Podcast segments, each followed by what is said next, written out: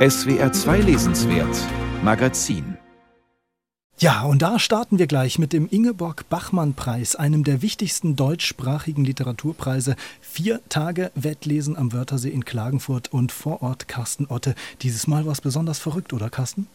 Ja, ich würde sagen, es war nahezu bizarr und das lag nicht nur daran, dass beispielsweise nach den Eröffnungsreden die Schnittchen alle schnell weggefuttert worden sind. In den vergangenen Jahren ging das äh, doch äh, sehr schnell, äh, sondern es gab einen nahezu unerschöpflichen Nachschub an kleinen Häppchen, aber auch auf der Bühne und in den Texten ging es sehr merkwürdig zu. Ja, und wie das Ganze ablief, das erklärst du uns gleich. Wir freuen uns drauf.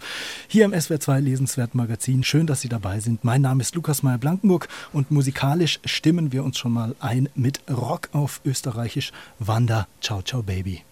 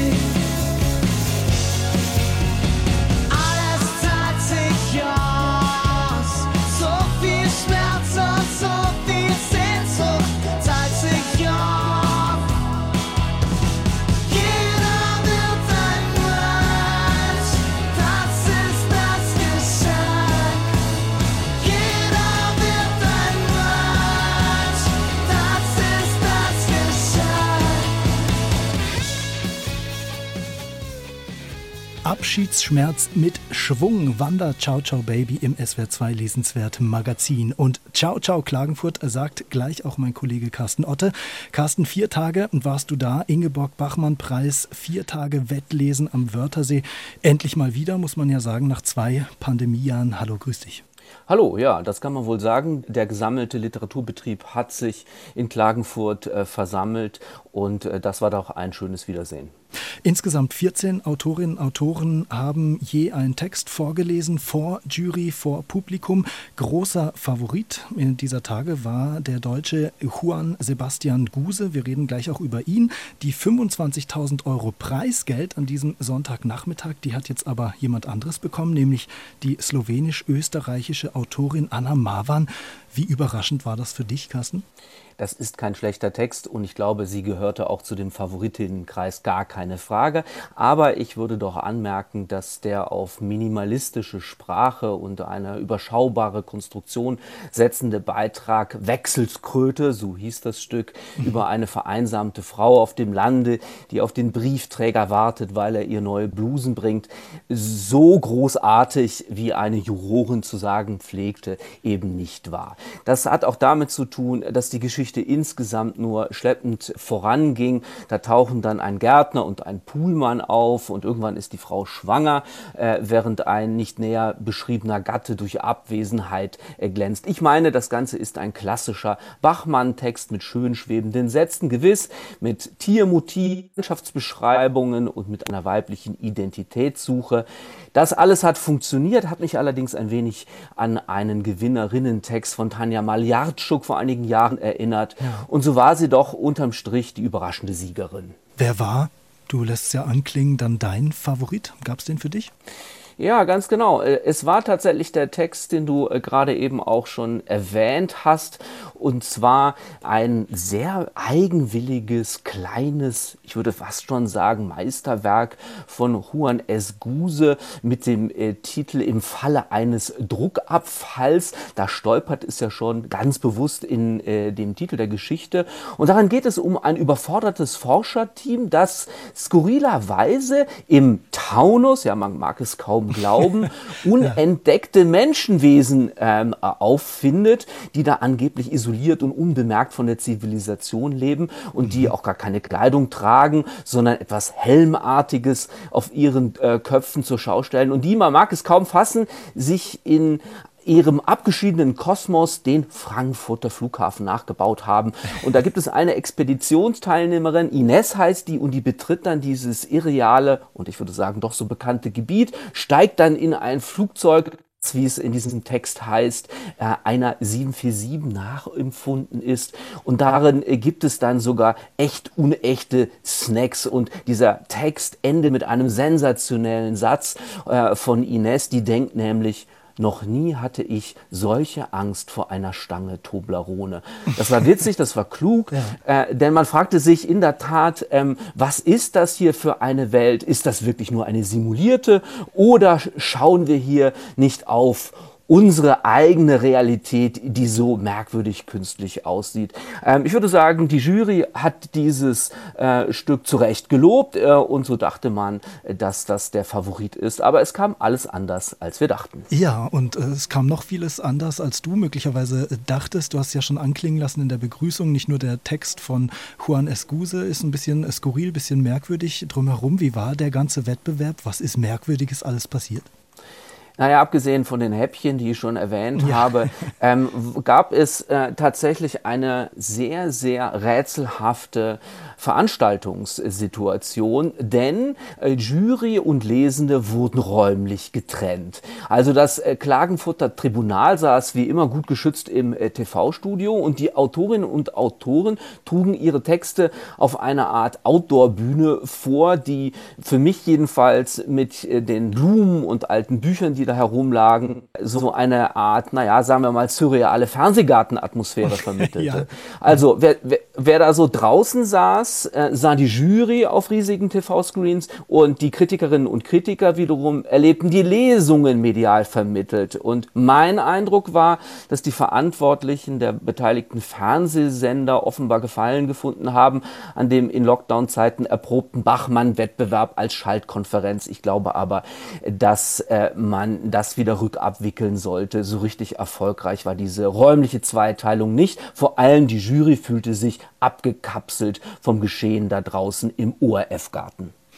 War es für dich trotzdem ein verheißungsvoller Auftakt wieder, was die Zukunft des Ingeborg-Bachmann-Preises anbelangt? Äh, endlich wieder analog nach ja einem auch äh, ziemlich stark kritisierten digitalen äh, Ereignis vergangenes Jahr? Naja, ich würde sagen, der digitale Bachmann-Wettbewerb war wichtig, dass er überhaupt stattgefunden hat. Ähm, da konnte man im Detail über die Ausspielwege und wie die äh, Beteiligten miteinander ins Gespräch kommen konnten, tatsächlich einiges kritisieren. Aber das war nicht der Hauptpunkt. Wir alle waren froh, dass in, im Lockdown so etwas stattgefunden hat. Jetzt aber, ähm, würde ich sagen, ist äh, nach diesen äh, diversen Neuerungen wieder Reformbedarf vorhanden. Ich glaube, das ist auch gar kein Problem. Problem. Vielleicht kommen wir noch mal ganz kurz zu den Texten zurück, die ja doch, äh, sagen wir mal, im, in der Gänze doch sehr durchwachsen waren. Für mich auffällig äh, waren vor allem jene Beiträge, die von Autorinnen und Autoren geschrieben worden sind, deren Muttersprache nicht Deutsch äh, ist. Da war vor allem Alexandru Bulutz, ein äh, Dichter, der mittlerweile in Berlin lebt, aber ursprünglich aus Rumänien kommt, äh, der einen sehr, sehr äh, fein gearbeiteten Text über einen heimat- und haltlosen Menschen Menschen geschrieben hat, mit einer starken Bildsprache. Und mein Eindruck war, das ist der Beginn eines größeren Romans. Insofern war das auch ein literarisches Versprechen, dass aus diesem Stück vielleicht einmal ein großer Roman entstehen könne. Ähm, ich glaube, dass dieser Beitrag, der den Deutschlandfunkpreis und damit den zweiten Platz gemacht hat beim äh, Bachmann-Wettbewerb, hier doch recht gut weggekommen äh, ist. Allerdings hätte ich ihn auch eher auf dem ersten Platz gesehen, als den, wie ich finde, tatsächlich eher durchwachsenen, mittelmäßigen, gar nicht so schlechten, aber eben nicht herausragenden Gewinnerinnen-Text. Und der Gewinnerinnen-Text kommt von Anna Marwan, Preisträgerin des Ingeborg-Bachmann-Preises 2022, Carsten Otte in Klagenfurt. Danke dir, Carsten, für deine Einschätzung. Gerne.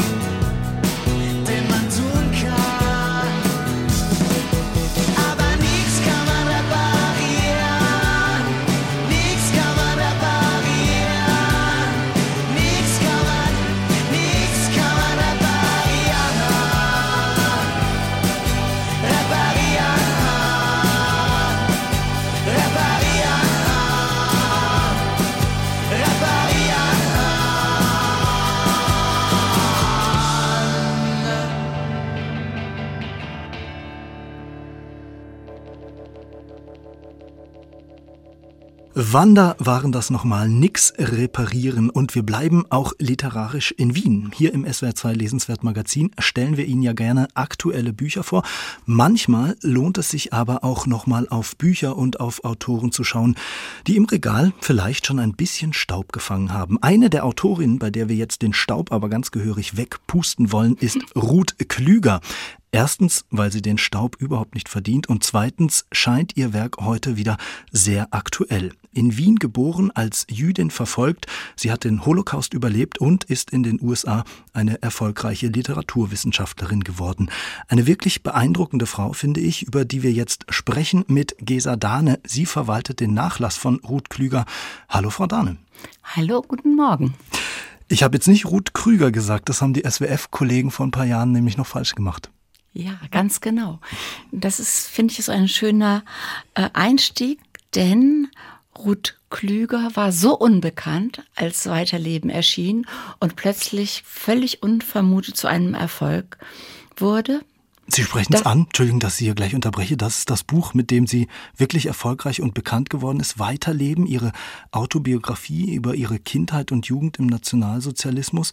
Im Juni 1992 erschien, also da, wo die äh, Kollegen vom SWF noch äh, Krüger statt Klüger gesagt haben, genau ja. vor 30 Jahren. Die Lektüre hat dann viele Leute extrem beeindruckt, fast umgehauen, kann man sagen. Ging es Ihnen auch so? Mir ging es weniger so, weil äh, ich einiges wusste, aber als ich es dann gelesen hatte, im Manuskript las, war ich sprachlos. Warum? Na, Ruth Klüger erzählt in einer Weise über den Holocaust, die es bis dahin nicht gegeben hat. Und zwar aus einer Perspektive eines Kindes ohne die Kinderperspektive wie bei Kertész künstlich Kertes. aufzubauen. Und zweitens auch als Feministin.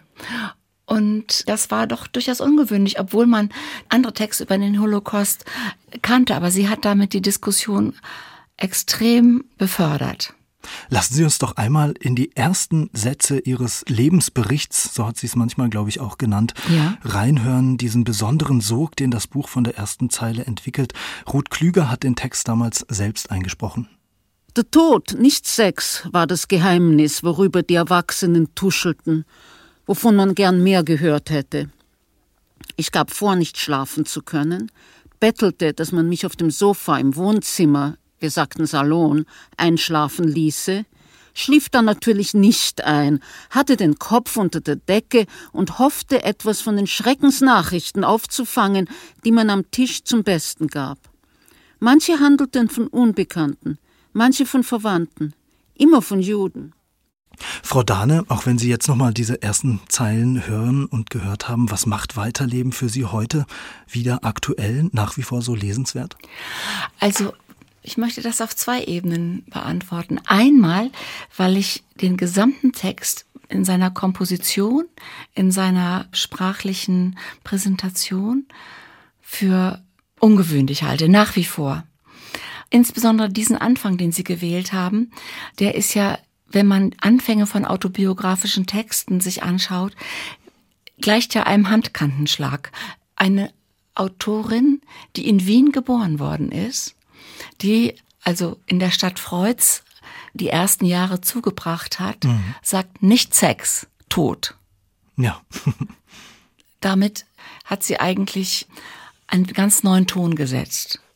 Wenn ich heute auf diesen Text schaue, der mir natürlich auch bekannt ist, und als Nachlassverwalterin in den Archiven schaue und auch die unpublizierten Manuskripte sehe, dann werde ich doch sehr nachdenklich, wie lange Ruth Klüger darum gerungen hat, eine Sprache zu finden für das, was ihr widerfahren ist, nämlich hm. die Deportation als Kind von Wien aus nach Theresienstadt und dann nach Auschwitz und die Folgelager. Und wie lange sie um eine Sprache gerungen hat, um die persönlichen Verluste, nämlich den Verlust des Bruders und des Vaters, die ja beide den Holocaust nicht überlebt haben, wie sie versucht hat, eine Sprache dafür zu finden. Was hier so selbstverständlich kommt, nämlich die Chiffre Gespenst, das hat eine Geschichte, die in die 50er Jahre zurückreicht. Und zwar sowohl in deutscher Sprache wie auch in englischer Sprache. Sowohl in Prosa wie auch in Lyrik. Ja, und ähm, sie war nicht nur diese Lyrikerin und Prosaautorin, die Sie jetzt schon beschrieben haben, sondern eben auch eine renommierte Literaturwissenschaftlerin. Würden Sie sagen, sie hat Themen sowohl literarisch als auch wissenschaftlich beackert? Gibt es da etwas, was ihr Werk auszeichnet, wo man Wissenschaft und Literatur bei ihr so zusammenführen kann? Ja, das würde ich sagen, und zwar Wissenschaft und Literatur wird zumindest auf zwei Wegen zusammenzuführen sein. Einmal auch die theoretische Durchdringung der Frage, wie Frauen lesen, und das heißt Frauen lesen zwar an, das ist ja ein ganz bekannter Titel von ihr, aber nicht, weil sie biologisch so und so gestrickt sind oder ausgestattet sind, sondern weil sie in einer bestimmten Weise sozialisiert sind, nehmen sie andere Dinge wahr als Männer und das kann auch in ein professionelles Lesen überführt werden.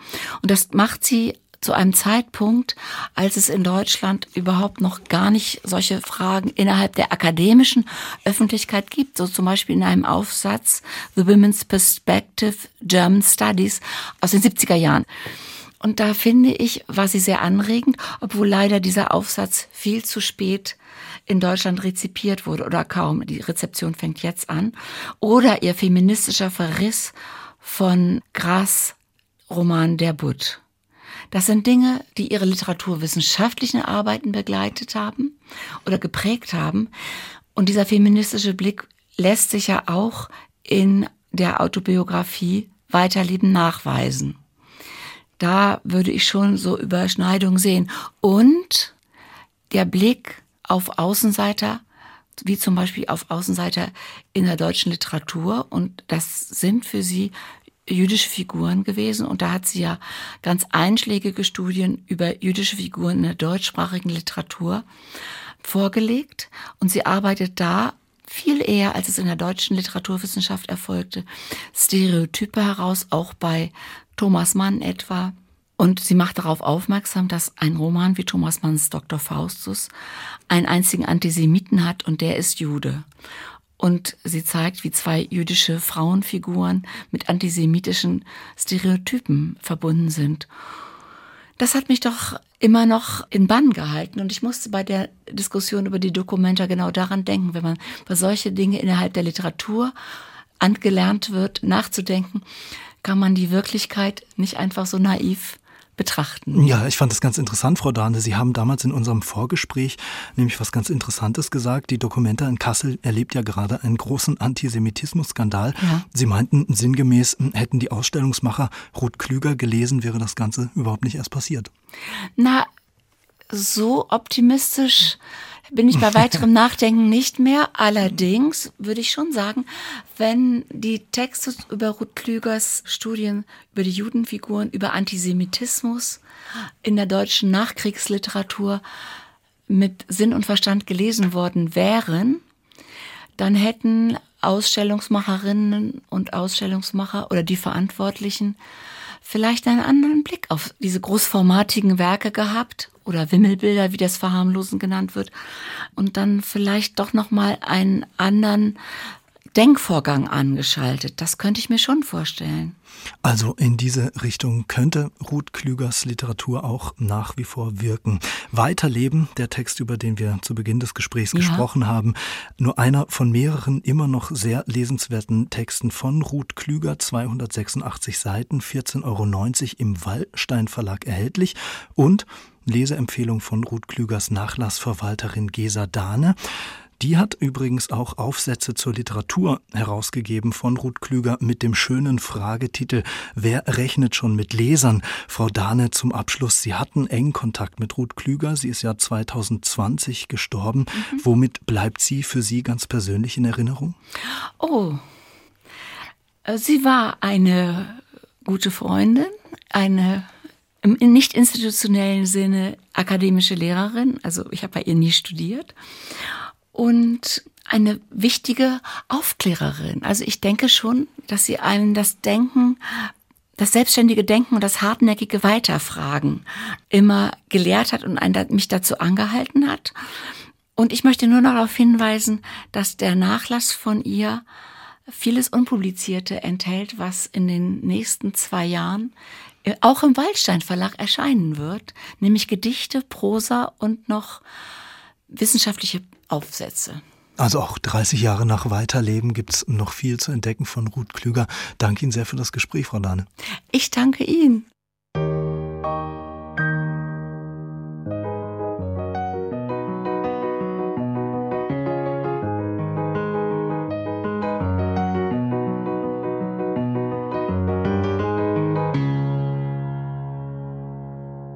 Also jetzt mal ganz spekulativ. Angenommen, ich schriebe mal ein Lied, in dessen Inhalt ich besänge, dass ich höchstpersönlich fände, Jürgen Elsässer sei Antisemit.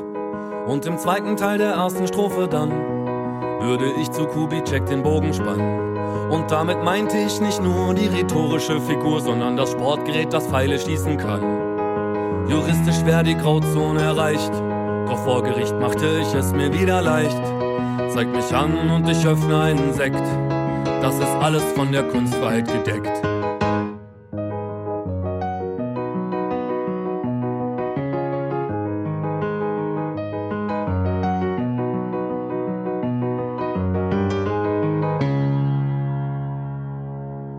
Also jetzt mal ganz spekulativ.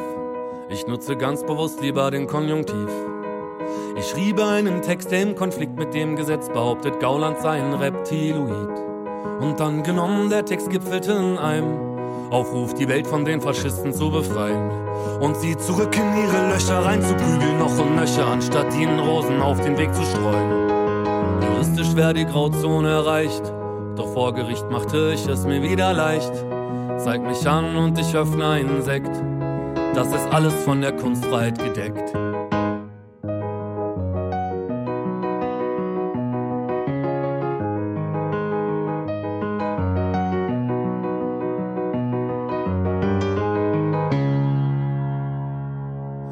Vielleicht habt ihr schon mal von Ken Jebsen gehört, der sich über Zensur immer sehr laut beschwert.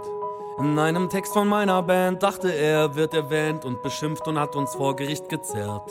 Er war natürlich nicht im Recht und musste dann die Gerichtskosten und Anwältin bezahlen. So ein lächerlicher Mann, hoffentlich zeigt er mich an, was dann passieren würde, ich kann es euch sagen. Juristisch wäre die Grauzone erreicht, doch vor Gericht machte ich es mir wieder leicht. Zeigt mich an und ich öffne einen Sekt, das ist alles von der Kunstfreiheit gedeckt.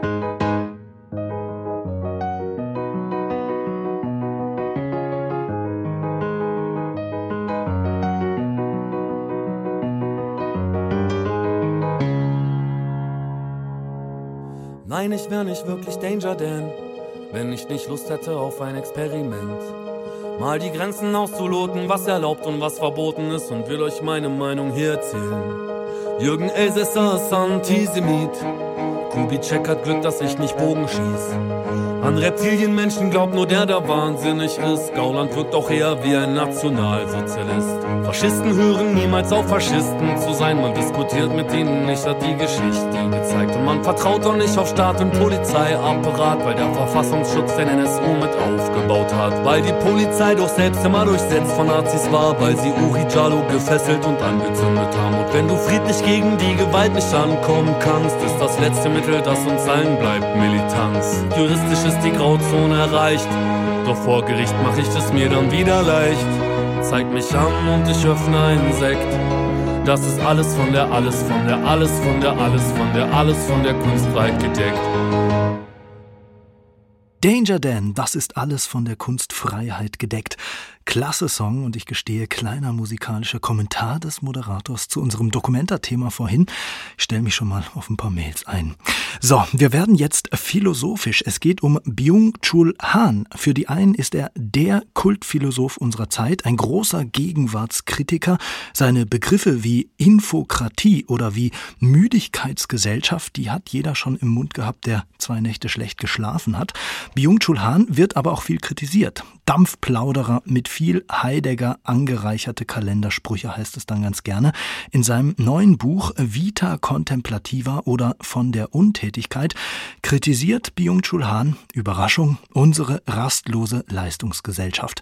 Heißer Lesestoff oder heiße Luft? Wolfgang Schneider verrät's uns. Liebe Hörer, haben Sie heute schon gehandelt? Waren Sie etwa aktiv?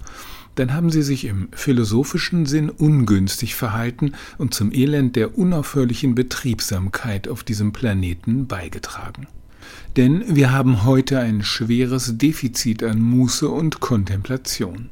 So attestiert es uns der Philosoph Byung Chul Han. Er selbst ist allerdings ziemlich dynamisch und aktiv, schreibt jedes Jahr mindestens ein neues Buch, in dem er der Gegenwart die Leviten liest. In Vita Contemplativa oder von der Untätigkeit wettert er nun gegen die Leistungsgesellschaft und den Effizienzwahn und will uns etwas Schwieriges lehren, das Nichtstun. In höherem Sinn versteht sich Untätigkeit nicht als banale Faulheit, sondern als Kunst des Geschehenlassens. Die Untätigkeit bildet das Humanum. Wer wirklich untätig ist, behauptet sich nicht. Er legt seinen Namen ab und wird niemand. Namen und absichtslos überlässt er sich dem, was geschieht. Roland Barth findet seine erträumte Faulheit in einem Haiku. Friedlich dasitzen, ohne etwas zu tun. Der Frühling kommt und das Gras wächst von selbst. Das erinnert daran, wie Jesus den in ihre Alltagssorgen verstrickten Menschen im Gleichnis die Vögel vor Augen hielt. Sie säen und ernten nicht und würden dennoch vom himmlischen Vater ernährt. Jesus kannte sich offenbar nicht gut aus mit Ornithologie. Denn Vögel müssen sehr aktiv sein im Überlebenskampf. Aber Jesus erwartete sowieso den baldigen Anbruch des Himmelreichs, weshalb es auf das Säen und Vorsorgen nicht mehr so ankam. Im Himmelreich, so weiß es auch der von Byung-Chul Han zitierte Kirchenvater Augustinus, herrschen ewige Muße und reines Anschauen, also 100% Kontemplation. Lässt sich daraus aber eine Richtschnur für das irdische Leben mit seinen Mühen und Plagen gewinnen? Hans Antwort Die Zukunft der Menschheit, darunter macht er es selten, hänge von der Wiederbelebung des kontemplativen Vermögens ab. Ein Argumentationsgang lässt sich in seinem Buch allerdings kaum ausmachen. Stattdessen folgt eine volltönende Behauptung auf die andere. Der koreanisch-deutsche Philosoph greift zeitgemäße Reizworte auf und stellt ihnen positiv aufgeladene Begriffe gegenüber, wie im folgenden Zitat das Herz und die Erinnerung. Wenn das Herz das Organ für Erinnerung und Gedächtnis ist, so sind wir im digitalen Zeitalter ganz ohne Herz. Wir speichern Unmengen von Daten und Informationen, ohne jedoch Erinnerungen nachzugehen. Wir schwören Praktiken wie Treue, Verantwortung, Versprechen, Vertrauen und Verpflichtung ab. Vorläufigkeit, Kurzfristigkeit und Unbeständigkeit beherrschen das Leben. So konstruiert Hahn seine Swada aus suggestiven Antithesen, die aber selten gründlich durchdacht werden. Denn haben nicht auch Erinnerungen etwas mit gespeicherten Informationen zu tun? Anstelle von Begründungen findet man die Beglaubigung durch die Zitate charismatischer Autoritäten. Allen voran Walter Benjamin, Martin Heidegger und Theodor W. Adorno, an deren Gestus der Verwerfung der Gegenwart und des falschen Lebens Hahn anschließt. Außerdem bediente sich viel bei Nietzsche und den einschlägigen Franzosen von Deleuze bis Barth. Dazu noch ein bisschen fernöstliche Weisheit und etwas Peter Handke. So hangelt sich Hahn von einem bedeutsamen Zitat zum nächsten. Auch seine eigenen Formeln sind als Sprüche für den Küchenkalender des falschen Lebens gut verwendbar. Heute verwenden wir unsere besten Kräfte darauf, das Leben zu verlängern. In Wirklichkeit verkürzt sich das Leben zum Überleben. Wir leben, um zu überleben. Die Hysterie der Gesundheit und der Optimierungswahn sind Reflexe auf den herrschenden Seinsmangel. Seinsmangel lässt sich allerdings leichter behaupten als messen. Die heutige Freizeit ist für Hahn im Übrigen angesteckt von der Rastlosigkeit und dem Effizienzdenken. Sie diene der Selbstoptimierung, solle die Menschen fit machen für den kapitalistischen Alltag. Stimmt schon irgendwie. Aber irgendwie stimmt es eben auch nicht. Es gibt genug Menschen, die sich nicht der permanenten Selbstoptimierung verschrieben haben. Und warum sollte man eigentlich nicht versuchen, besser zu werden beim Sport oder Lernen eines Instruments oder durch Lesen eines klugen Buches, vielleicht sogar eines von Buyung Chul Han? Nur im Zustand der Vita Contemplativa sei die Harmonie und Ganzheit des Seins erfahrbar. Hahn folgt der deutschen Romantik mit ihrer Sehnsucht nach einem Weltzustand, in dem sich das Geheimnis und der Zusammenhang alles Lebendigen aufschließen. Er preist den Zusammenklang der Dinge in den Gemälden Cézannes. Das sind für ihn mehr als stimmungswerte und erleuchtete ästhetische Momente. Alle Dinge und Wesen werden einander freundlich, wie in der Prophezeiung Jesajas, einst der Löwe friedlich beim Lamm liegen wird. Während sein Stichwortgeber Adorno sich auf Negation und Kritik beschränkte und bloß notorisch die Chiffre der Versöhnung beschwor, scheut Hahn sich nicht an die Erlösungsbildwelt der Religionen anzuknüpfen. Ganz ernst ist es ihm mit diesem Übergang ins Theologische aber wohl nicht. Es kommt ihm mehr darauf an, die suggestive poetische Bildlichkeit auszureizen, die den uralten Sprachspielen der Religion eigen ist. Dass Muße und Kontemplation nur möglich sind, wenn die Grundversorgung und Infrastruktur einer Gesellschaft gesichert sind, wenn also sehr viel effiziente Arbeit geleistet wird und Millionen Rädchen im hochkomplexen ökonomischen Getriebe verlässlich ineinander greifen, die Lieferkettenprobleme zeigen uns gerade, dass das nicht selbstverständlich ist. Dies alles weiß natürlich auch Buyung-Chul Han. Deshalb mildert er am Ende den Ton vom Polemischen ins Praktikable. Vita activa und Vita contemplativa müssten zusammenwirken in der Vita composita. Dagegen ist nun wirklich nichts einzuwenden. In diesem eingeschränkten Sinn ist Hans neueste philosophische Blütenlese als Vademekum für Stressgeplagte zu empfehlen. Der Traum von der Zehn-Stunden-Woche auf philosophisch Vita Contemplativa oder von der Untätigkeit von Byung-Chul Han, 128 Seiten, 22,99 Euro. Eine zumindest zwiespältige Lektüre findet Wolfgang Schneider.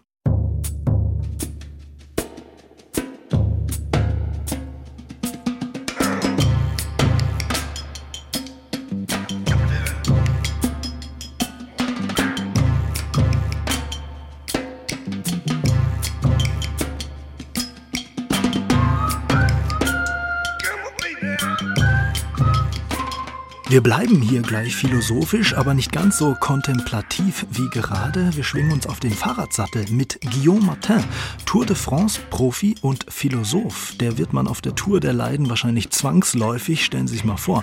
Dritte Rennwoche, Gipfelanstieg, schwere Beine, Wunderhintern und dann die philosophischste aller Fragen. Was mache ich hier eigentlich?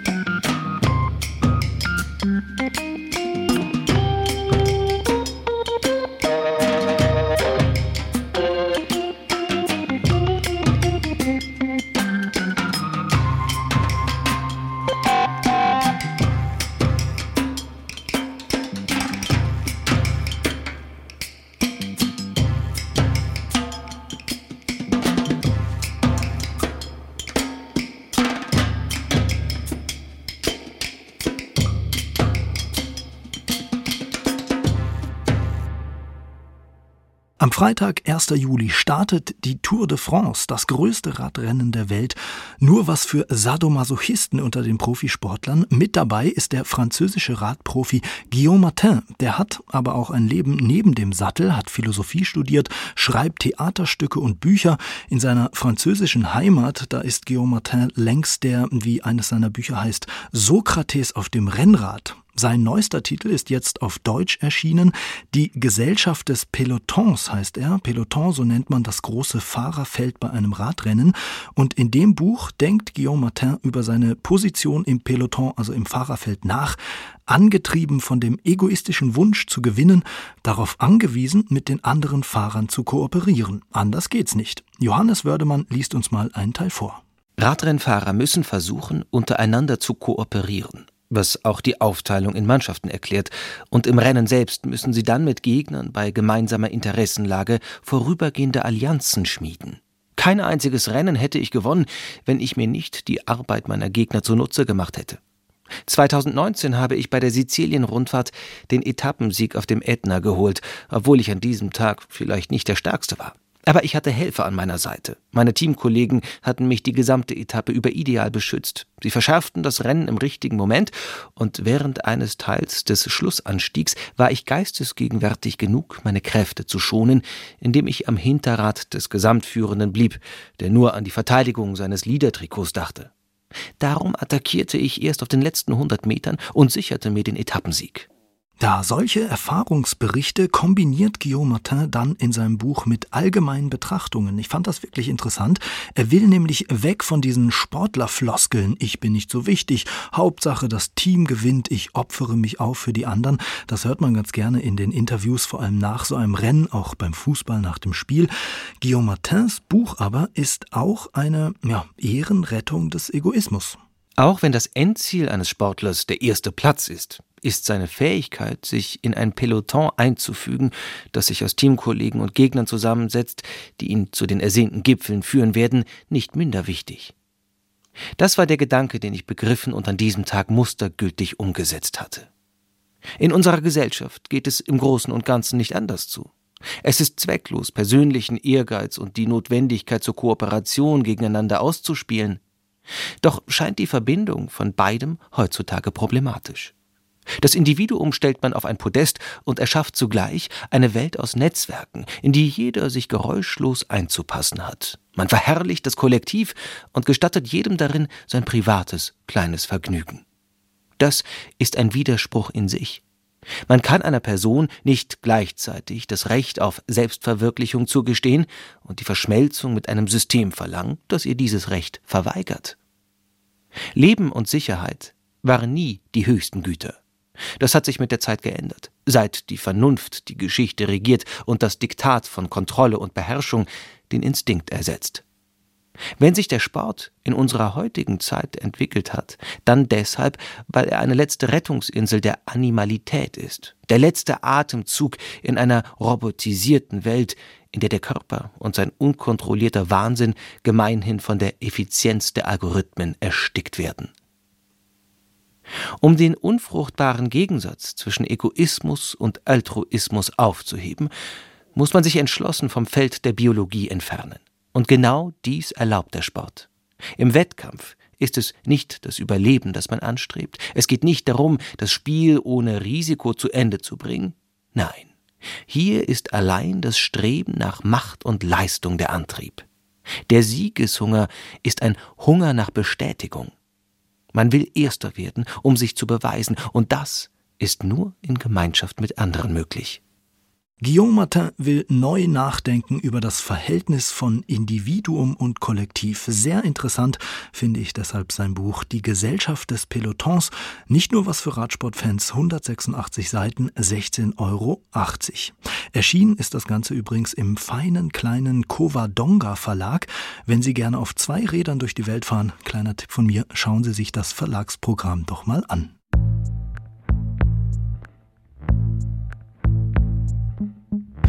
Ich liebe die Träumer, die Aufbruchsgeister, die überall Samen erkennen, die Fehlschläge nicht zu ernst nehmen und immer das Gute benennen. Nicht die, die die Zukunft auswendig kennen, Begeisterung als Naivität anschauen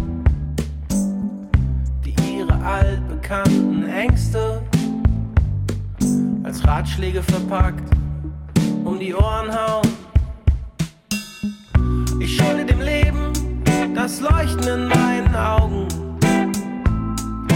Wann strahlst du?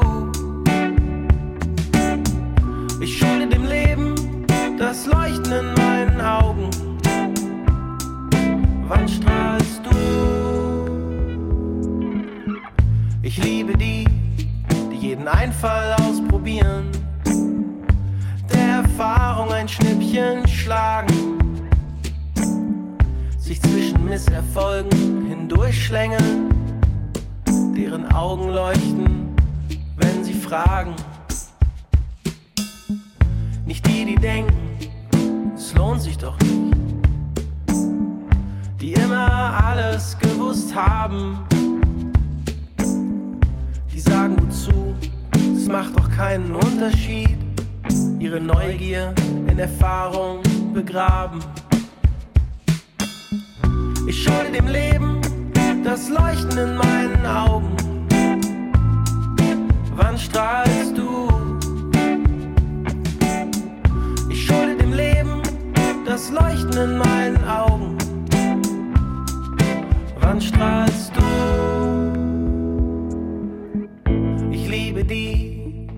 Staunen können über die Blume auf dem Schrott. Die lieber im Jetzt als im Morgen leben und austreten aus dem Trott. Nicht die, die ihm vielleicht und im Irgendwann alle Energie begraben und sich mit grauem Trübsinn ganz einbalsamiert haben. Ich schulde dem Leben das Leuchten in meinen Augen.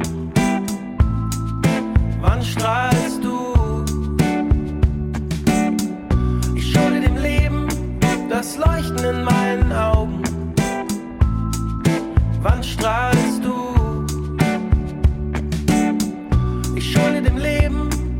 das Leuchten in meinen Augen.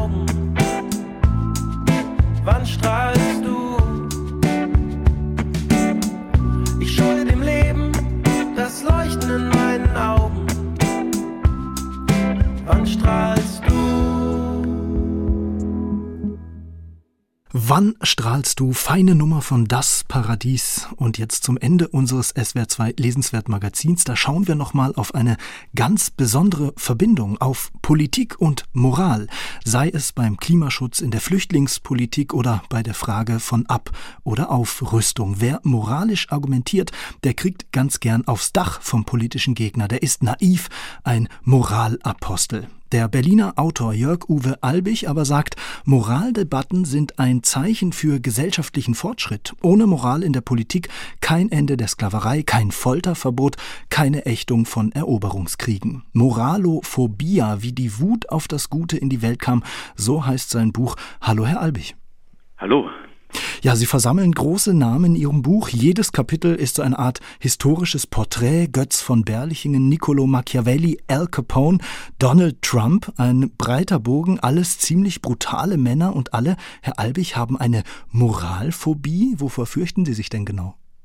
Sie fürchten sich vor allem, was ihre Privilegien bedrohen könnte und sie fürchten sich vor der Weltverbesserung allgemein. Also Weltverbesserung ist ja auch tatsächlich schon ein oft als Beleidigung benutztes Wort. Ja, was schon moralischer Begriff. Mhm. Moralischer Begriff. Und häufig sind es eben Menschen, die sich einfach von Entwicklungen überfordert fühlen und gestresst fühlen und dann entsprechende Symptome zeigen. Und je brutaler sie sind, beschreiben sie so, desto größer möglicherweise der gesellschaftliche Fortschritt, der Umbruch in ihrer Zeit? Ja, also ich glaube, das ist auf jeden Fall so ein Lackmustest für eine Zeit auch, ob da sich wirklich was bewegt. Denn wenn es Bewegung gibt im zivilisatorischen Fortschritt, dann äh, gibt es natürlich sofort die Gegenreaktion von denen, die einen Abbau ihrer Privilegien befürchten oder ganz allgemein mit der neuen Zeit nicht mehr klarkommen. Wann ist Ihnen als Autor aufgegangen, Moment mal, diese Figuren, die kriege ich alle mit ihrer Moralphobie unter einen Hut zusammengeschnürt? Ich habe dann schon gezielt danach gesucht. Also weil ich mich gefragt habe, als ich in Feuilletons, aber auch in politischen Statements immer wieder diesen Vorbehalt gegen die Moralisierung der Politik und gegen die Gutmenschen und gegen die Weltverbesserer gehört habe. Und ich den Eindruck hatte, dass das sehr massiv plötzlich aufeinander folgte, habe ich mich einfach mal mit der Geschichte beschäftigt und festgestellt, das ist jetzt überhaupt gar nicht so neu und das ist jetzt überhaupt kein Zeichen unserer Zeit, sondern es ist ein Zeichen von vielen Zeiten, in denen es gesellschaftliche Umbrüche gab. Und dann habe ich natürlich schon festgestellt, wer hat sich eigentlich prominent gegen die Moralisierung nicht nur der Politik, sondern der ganzen Welt und der ganzen Kultur ausgesprochen und bin da dann auf meine Protagonisten gekommen. Gab es einen, über den Sie besonders gern geschrieben haben aus dieser Reihe? Ja, gerne habe ich über Friedrich Nietzsche geschrieben, weil der so viel Material hier gab. Also gibt es sehr viel biografisches Material, aber natürlich auch sehr viel philosophisches Material, Material aus seinen Schriften. Und Friedrich Nietzsche ist einfach hervorragend dokumentiert und eben auch jemand, der einen teilhaben lässt an seinem Ringen und an seiner Quälerei äh, und an seiner mhm. Tragik, die er in seinem Leben durchgemacht und sich teilweise auch selber verursacht hat, aber wo ich auch das Gefühl hatte, ich, ich kann mit ihm auch eine Weile mitleiden. Also ich kann da tatsächlich so ein bisschen mitgehen in diesen tragischen Kämpfen, äh, mit denen er da zu tun hat. Ja, und für Nietzsche war die neue Moral seiner Zeit in gewisser Weise eine christliche Moral, immer die Moral äh, der Schwachen. Sie schreiben auch über Niccolo Machiavelli und seine Theorie, Politik und Moral gehörten getrennt. Und da sagen Sie, wir sind in gewisser Weise bis heute Erbe von Machiavellis Theorie. Woran machen Sie denn das fest? So Machiavelli könnte man sagen, hat die Theorie der Realpolitik erfunden. Also es gab natürlich Realpolitik vorher, das heißt also Politik, die sich nur an Interessen und äh, Macht und finanziellen Vorteilen orientiert. Das gab es natürlich vorher auch schon, aber er hat der ganzen Sache eine Theorie gegeben in seinem Hauptwerk Der Fürst.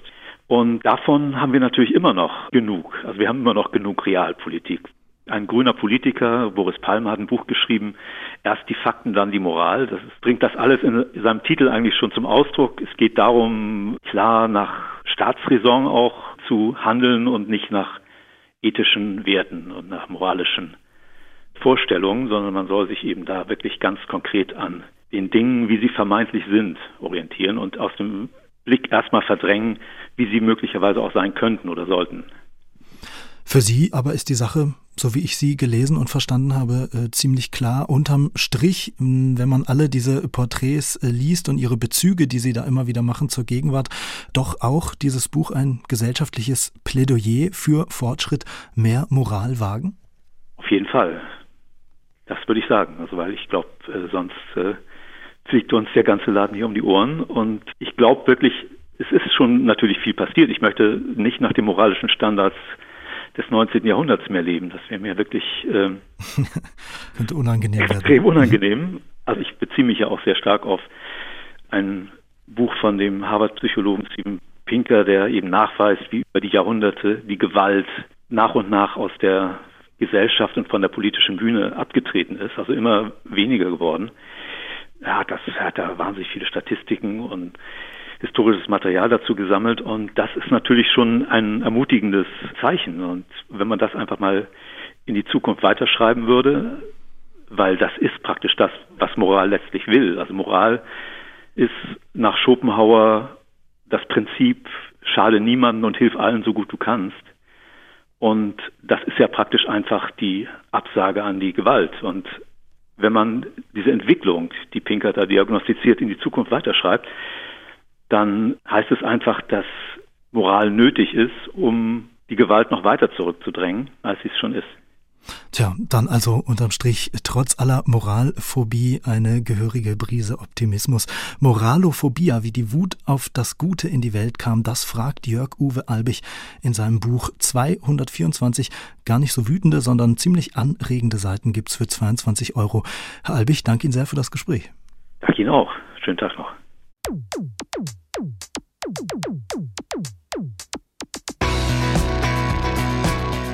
Ja, das war's auch schon wieder mit dem SWR2 Lesenswert Magazin. Die Beiträge aus der Sendung finden Sie wie immer auf swr2.de oder in der SWR2 App. Hier geht's weiter mit SWR2 aktuell und danach das Hörspiel Türken Feuer über den rassistischen Brandanschlag 1993 in Solingen sehr empfehlenswert. Trotz der politischen Großwetterlage, ich hoffe, Sie können auch ein bisschen Sonne genießen an diesem Wochenende. Danke Ihnen fürs Zuhören. An der Technik war Andrea Gress. Mein Name ist Lukas Meyer-Blankenburg. Tschüss. Es regnet Lügen, es regnet Phrasen. Komm, lass uns feiern, komm, lass uns tanzen. Die ganze Nacht hier auf dem Tisch. Ich hasse dich und du hast mich. Ich euch alle nicht mehr sehen. Ich kann Menschen nicht mehr ausstehen. Jede Berührung bringt mich in Rage. Ich glaube es selbst nicht, wenn ich sage, wenn wir die Kälte und den Trotz verjagen.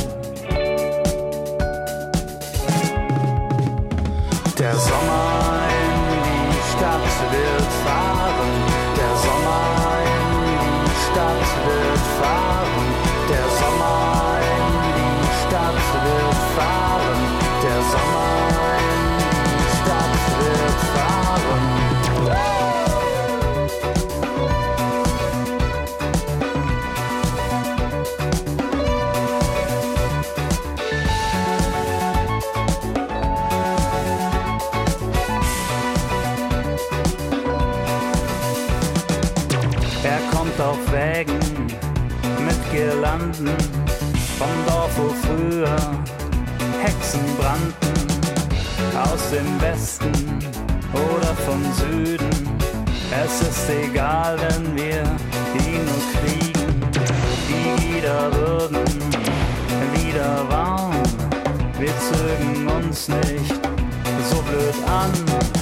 Das Eis erschmölze in den Getränken. Der Schweiß ertröffe von den Wänden. Wenn wir die Kälte und den Trotz verjagen. Der Sommer